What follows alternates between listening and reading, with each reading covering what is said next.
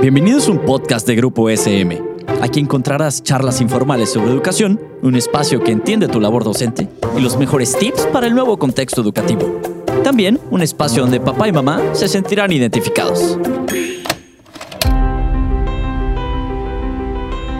Hola, bienvenidos a Charlando en SM. Yo soy Claudia Lor y desde este rinconcito llegaré a tus oídos para preguntarnos ¿qué me está pasando? Y juntos tratar de identificar lo que sentimos. Estoy segura que muchas veces te preguntas, ¿por qué me siento así? ¿Me siento incómodo? ¿Hay algo que no va bien conmigo? Puede ser que estés nerviosa, inquieto o con ganas de llorar sin motivo aparente. Y yo te tengo la respuesta. Lo que sucede es que estás desconectado de tus emociones y no te has dado cuenta. Y ahora la pregunta que te haces es, ¿y qué pasa si me desconecto de mis emociones?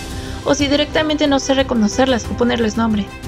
Bueno, pues quizás te duele la cabeza o te sientes muy tenso, aprietas la mandíbula muy a menudo o de plano hasta te duele la pancita y terminas automedicándote, pero en realidad no atacas el problema en sí, porque ni siquiera sabes cuál es. Hace algunos años salió en cines la película para niños que les ayudaba a identificar sus emociones, lo que sentían y la realidad es que ayudó a muchísimos adultos a lograr reconectarse con su niño interior, a volver a identificar cuando la rabia, el asco, la alegría, el miedo o la tristeza tenían el control del momento.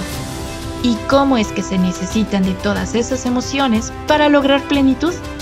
Nos recordó como adultos que no está mal sentir. Cada día observo cómo muchas madres y padres reprimen sus emociones y se las tragan Emociones negativas que no quieren ni vivirlas, ni siquiera sentirlas. Emociones como humanos que de una u otra manera tienen que salir. Y si no salen, porque no lo permitimos o porque no son emociones ejemplares para nuestros hijos, nos van minando interiormente hasta que explotan. Se suelen transformar en lágrimas ocultas en la regadera, cansancio constante, enfermedades o dolores físicos, que en un principio fueron una situación vivida con sentimientos y pensamientos que quisimos borrar. Pero sabes qué? Nada se borra. Es más, si actuamos así, la vida nos muestra situaciones iguales una y otra y otra vez, hasta que decidamos mirar a esa situación con sus emociones correspondientes y las aceptemos tal y como son. La base de cualquier cosa en la vida es aceptarla como viene. ¿Y qué podemos hacer? Buscamos y queremos que alguien más nos solucione esas emociones arraigadas, esos pensamientos constantes. Pero somos nosotros los que tenemos que lidiar con las emociones, con estos pensamientos cada día de nuestra vida. Si no nos cuidamos por dentro y por fuera, nadie lo va a hacer. Y nuestro cuerpo no nos la va a poner nada fácil a lo largo de nuestra vida. No hay pociones mágicas, ni psicólogos excelentes, ni terapeutas brillantes. Es más, no existen milagros divinos sin hacer algún esfuerzo o trabajo diario. Y eso nos toca hacer a todos y cada uno de nosotros para que realmente veamos un cambio que empieza desde adentro, desde uno mismo. Y me dirás, bueno, Claudia, pues sí, suena muy bonito, pero entonces si no hay nada externo que me pueda reconectar con mis emociones, ¿qué hago? Bueno, pues lo primero es ser conscientes de lo que nos hace daño o de lo que nos hace sentir placer, reconocerlo por lo que es, acogerlo sin culpas ni juicios y luego trabajar eso en nosotros, eso que permito que me haga daño o aquello que me da placer y lo reprimo. Podemos empezar con trabajar aquellas respiraciones pausadas que nos enseñaban en las meditaciones. Podemos poner un mantra, hacer un poco de ejercicio, llevar una vida más sana. Y te propongo, ¿por qué no? Tomarnos una hora a la semana para nosotros. Solo una hora a la semana te pido, para ti, porque te lo mereces, sin culpas ni miedos, algo que te relaje. Parece fácil y sencillo, ¿no? Pues no.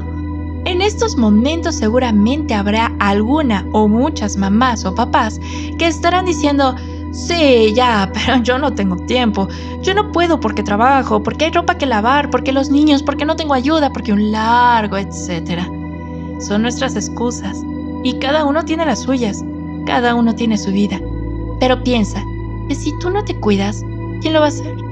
Si tú no te quieres, ¿quién te va a querer? Si realmente te lo propones, estoy segura que vas a encontrar esa hora a la semana por y para ti, porque te lo mereces. Papá o mamá suelen ser el pilar de una casa. Hacen las veces de psicólogos, mediadores, enfermeros, trabajadores, educadores, asistentes y podría seguir con un sinfín de muchas cosas más. Muchas veces se pierde el camino de nuestras vidas y con ello vamos perdiendo esa esencia tan bonita, la esencia de ser humano y sentir. Y vuelvo a repetir, ¿qué pasa con nuestras emociones cuando soy padre o madre? ¿Dónde está el límite a nivel físico, mental, emocional y energético? A veces nos sorprendemos a nosotros mismos, ya que ese límite lo hemos colocado tan, pero tan alto que todavía ya ni siquiera podemos tocarlo. Es más, ni siquiera podemos mirarlo. Ser padre o madre es lo mejor del mundo y a la vez puede ser la mayor esclavitud impuesta por nosotros mismos, por nuestras creencias inculcadas, por la sociedad, por nuestros sentimientos de culpa, por ese amor de madre incondicional o de padre con síndrome de roble, en donde los hijos son primero. Solo hace falta ser conscientes de que primero soy yo. Y no, no es egoísmo, es amor y comprensión hacia nosotros mismos, amor y comprensión hacia todo lo que hacemos. Ya hemos dicho que no existe la crianza perfecta, sin sentimientos contrarios ni aprendizajes, sin soltar algún grito de momentos de rabia, sin momentos de cansancio o de ya no puedo más. Pero eso sí, que sean pequeños momentos. Somos humanos, no somos Superwoman ni Superman, porque estamos en la vida real. Es en la que sentimos, en la que vivimos, con sus vaivenes emocionales y lo más importante en esta vida, con el tiempo y el tiempo que no se compra ni se vende. Muchos padres han perdido la capacidad de darse cuenta de lo que están sintiendo y de cuáles son sus necesidades más auténticas y verdaderas. Confundimos muchas veces deseos con necesidades, confundimos ser con tener, confundimos ser con aparentar. Cuando los padres están tristes o tienen ganas de llorar, a menudo sienten la tentación de esconder sus lágrimas para que los hijos no los vean. Es normal querer escudar a los hijos de las partes desagradables de la vida, pero en realidad, llorar delante de ellos también tiene su parte positiva. Los hijos son completamente naturales y para ellos es normal sentir emociones humanas. Créeme, no se van a traumatizar por ver llorar o reír a su mamá. Comprenden que es parte de la vida. A un niño le reconforta saber que puede venirse abajo a veces y que esto no significa que sea débil. Si un niño ve llorar, enojarse, reír o sentir repulsión a uno de sus padres como reacción a una determinada situación, puede ser muy beneficioso, porque permite que los niños vean que no pasa nada por expresar sus sentimientos. Normalizar las emociones es una parte fundamental de crear hijos emocionalmente inteligentes. Si un padre llora en reacción a algo que también entristece a sus hijos, como la muerte de un abuelo o de otro familiar, dejarles presenciar esa tristeza les ayudará a darse cuenta que no son los únicos que están tristes. Los niños no tienen demasiada experiencia en la vida y muchas veces piensan o sienten algo que mm, ni siquiera saben interpretar y preguntan, ¿es normal esto? ¿Me pasa algo malo? ¿Por qué estoy tan triste? ¿Por qué me ha afectado así? Cuando los niños ven llorar a sus padres, estos se vuelven más humanos a los ojos de los pequeños y les ayuda a darse cuenta que a los adultos también les afectan las emociones negativas y que es algo perfectamente normal. Pero para enseñar a los niños debemos primero ponernos en contacto con nosotros mismos y darnos cuenta de que lo que realmente sentimos y deseamos es el primer paso para integrar nuestras emociones. Para lograrlo es importante hacernos tres preguntas. ¿Qué estoy sintiendo? ¿Dónde lo estoy sintiendo? ¿Y cómo lo estoy sintiendo? Cuando contestamos estas preguntas, logramos reconocer la emoción en el cuerpo. Dejarla sentir, no censurándola cuando la noto. Permitir su expresión, dando espacios para hablar de lo que nos pasa y permitirnos estar en compañía. Dejar que pase. Si es seguido el circuito, podrá pasar y no quedarse en la mochila emocional y salir por otro lado. Recuerda que las emociones no son fijas, sino que las podemos dejar ir y pasar a, a, otra emoción si las logramos gestionar bien. Una vez que hemos logrado entender lo que sentimos, es hora de enfocarnos a nuestros pequeños. Siempre asegúrales que tú vas a estar bien. Los niños a menudo se sentirán confusos y asustados si ven que sus padres están disgustados. Por eso es importante explicarles después, teniendo en cuenta la edad de tus hijos, que has tenido un momento complicado, pero que estás bien y vas a seguir estando bien. Proporcionale suficiente información para ayudarles a comprender que no hay motivo para estar asustados o confundidos y que pueden preguntar y hablar cuando tengan dudas. Explícales que las emociones pueden ser tratadas de un modo adecuado. Cuando les expliques esto a tus hijos, cuando les digas por qué lloras, por qué estás enojado o por qué estás efusivamente alegre, es importante que solamente les des información adecuada a su desarrollo. No les preocupes ni les asustes haciéndoles creer que pueden perder su estabilidad y seguridad. Con esto vamos a practicar la honestidad y evitaremos que rellenen las lagunas que tengan con sus propias suposiciones. Por ejemplo, aunque no es necesario que los padres les cuenten a sus hijos los detalles de la carta de cobranza extrajudicial del banco, si pueden explicar algo como, sé que me has visto llorar mucho y que me has visto preocupado, solamente estoy pasando por un momento muy difícil, pero voy a estar bien. Recuerda también que no solo las niñas pueden expresar sus emociones, todo el mundo necesita tener permiso para vivir y asumir sus momentos más emotivos.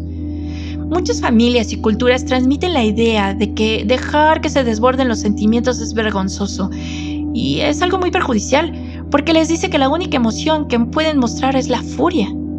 Debemos prestar atención a las emociones de nuestros niños, ya sean niños o niñas, y hay que hacerles saber que no pasa nada si sienten emociones humanas de cualquier tipo y quieren hablar sobre ello. Siempre sé consciente de la intensidad de la emoción. La intensidad, más que la frecuencia, de estas emociones es un muy buen indicador para saber si es buena idea o no dejar que tus hijos las vean.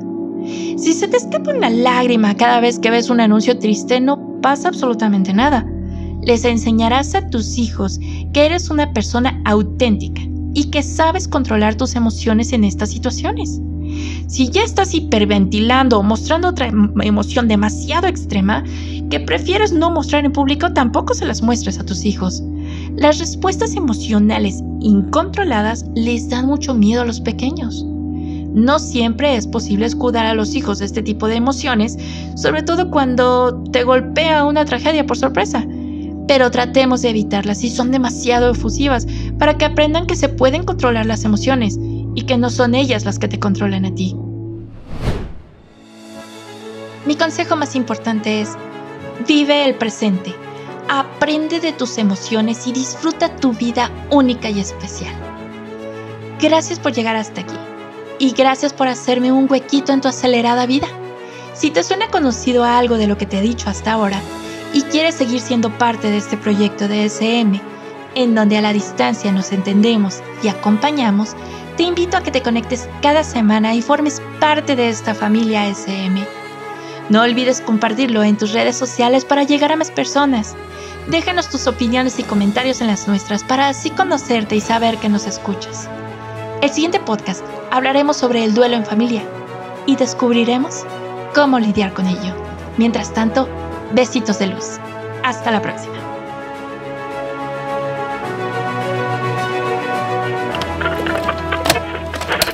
Esto fue un podcast producido por Grupo SM.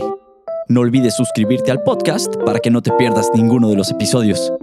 Síguenos en nuestras redes sociales y nos vemos la siguiente semana.